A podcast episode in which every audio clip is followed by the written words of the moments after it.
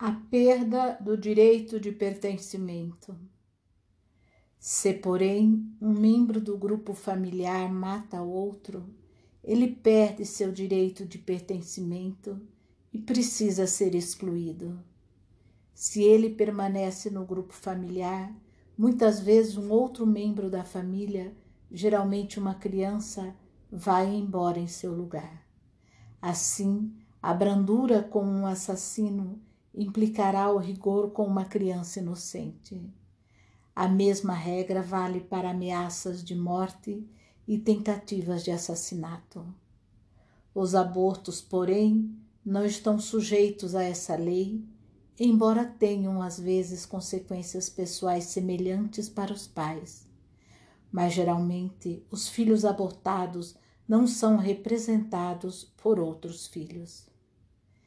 Também outros assassinos perdem o direito de pertencimento, talvez porque continua atuando inconscientemente na alma a ordem da vingança pelo sangue. Sua exclusão representa aqui uma reparação oferecida ao sistema da vítima. Nesse particular também vale a lei. Se o assassino não vai embora, frequentemente vai um inocente em seu lugar, geralmente ainda aqui uma criança. As ordens do amor.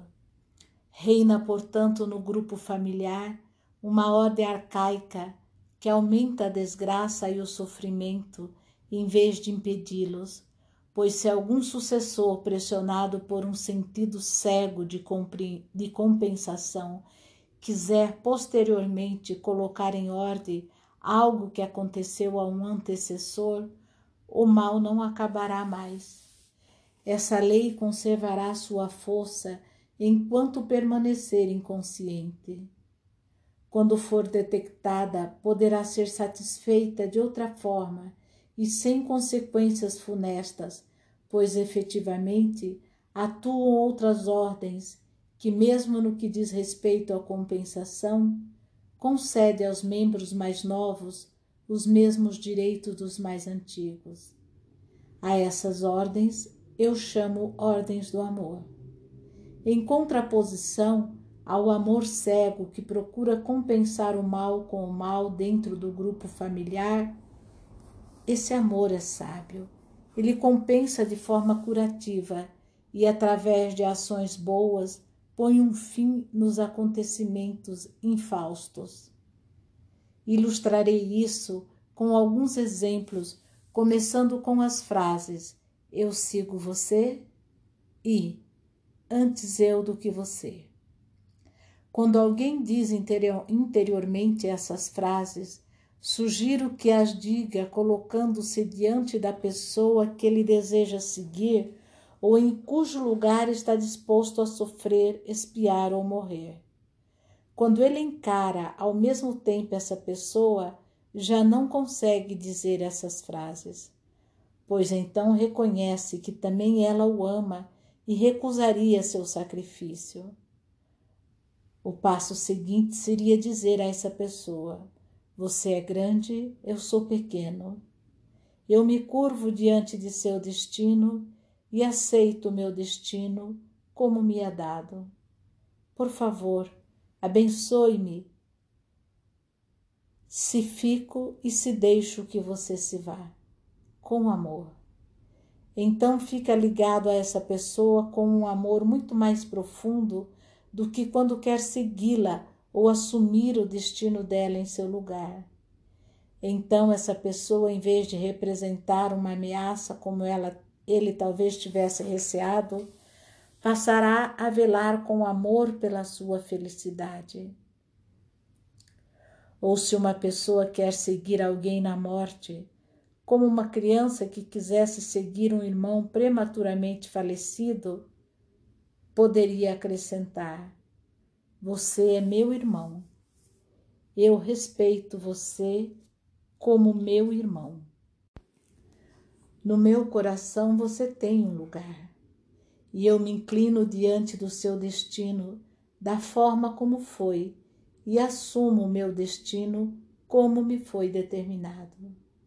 Então Em lugar de os vivos visitarem os mortos, são os mortos que visitam os vivos e velam por eles com amor. Ou se uma criança se sente culpada por continuar viva quando o irmão morreu, ela pode dizer a ele: Querido irmão, você morreu, eu ainda vivo algum tempo e depois morro também. Então cessa a presunção diante dos mortos, e justamente por isso o sobrevivente pode viver sem sentimento de culpa. Ou quando um membro do grupo familiar foi excluído ou esquecido, a integridade também pode ser restabelecida na medida em que os excluídos são reconhecidos e respeitados. Isto é basicamente um processo interior então, por exemplo, uma segunda mulher deveria dizer à primeira: Você é a primeira, eu sou a segunda.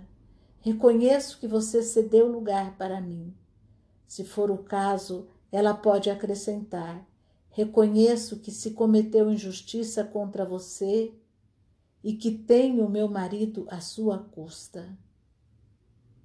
E pode acrescentar: Por favor, seja bondosa comigo se o aceito e conservo como meu marido.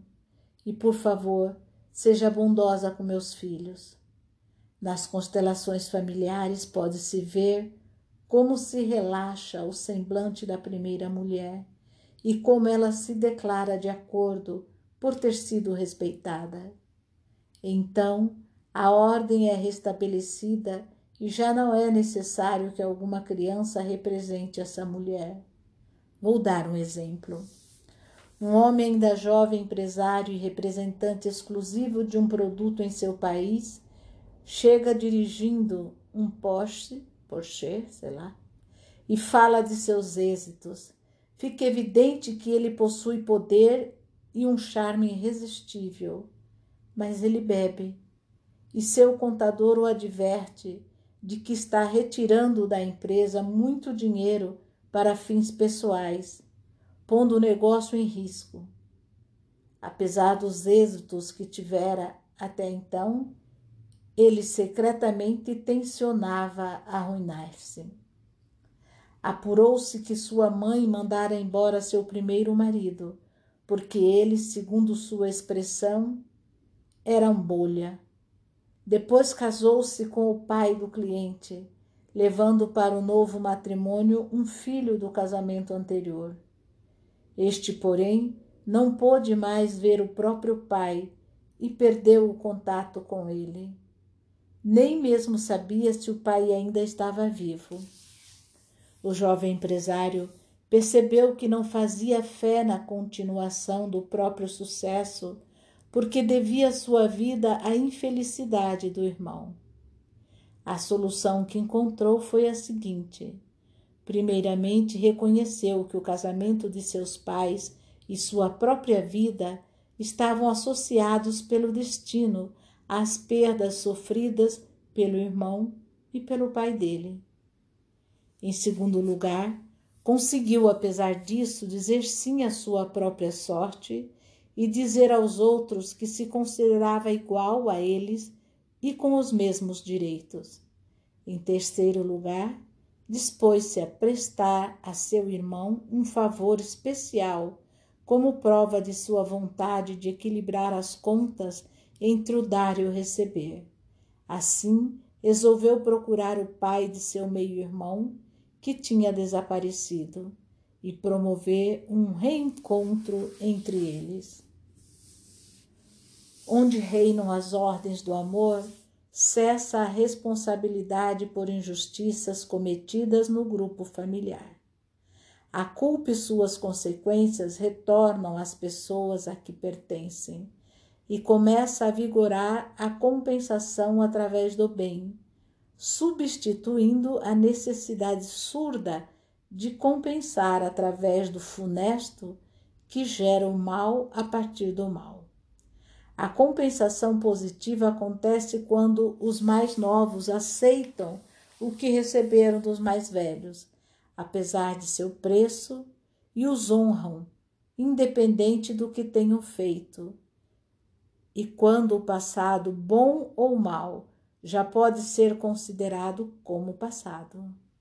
Então os excluídos recuperam seu direito de ser acolhidos e, em vez de nos atemorizarem, nos abençoam. Quando lhes damos o lugar que merecem em nossa alma, ficamos em paz com eles e, de posse de todos os que nos pertencem, sentimos-nos inteiros e plenos.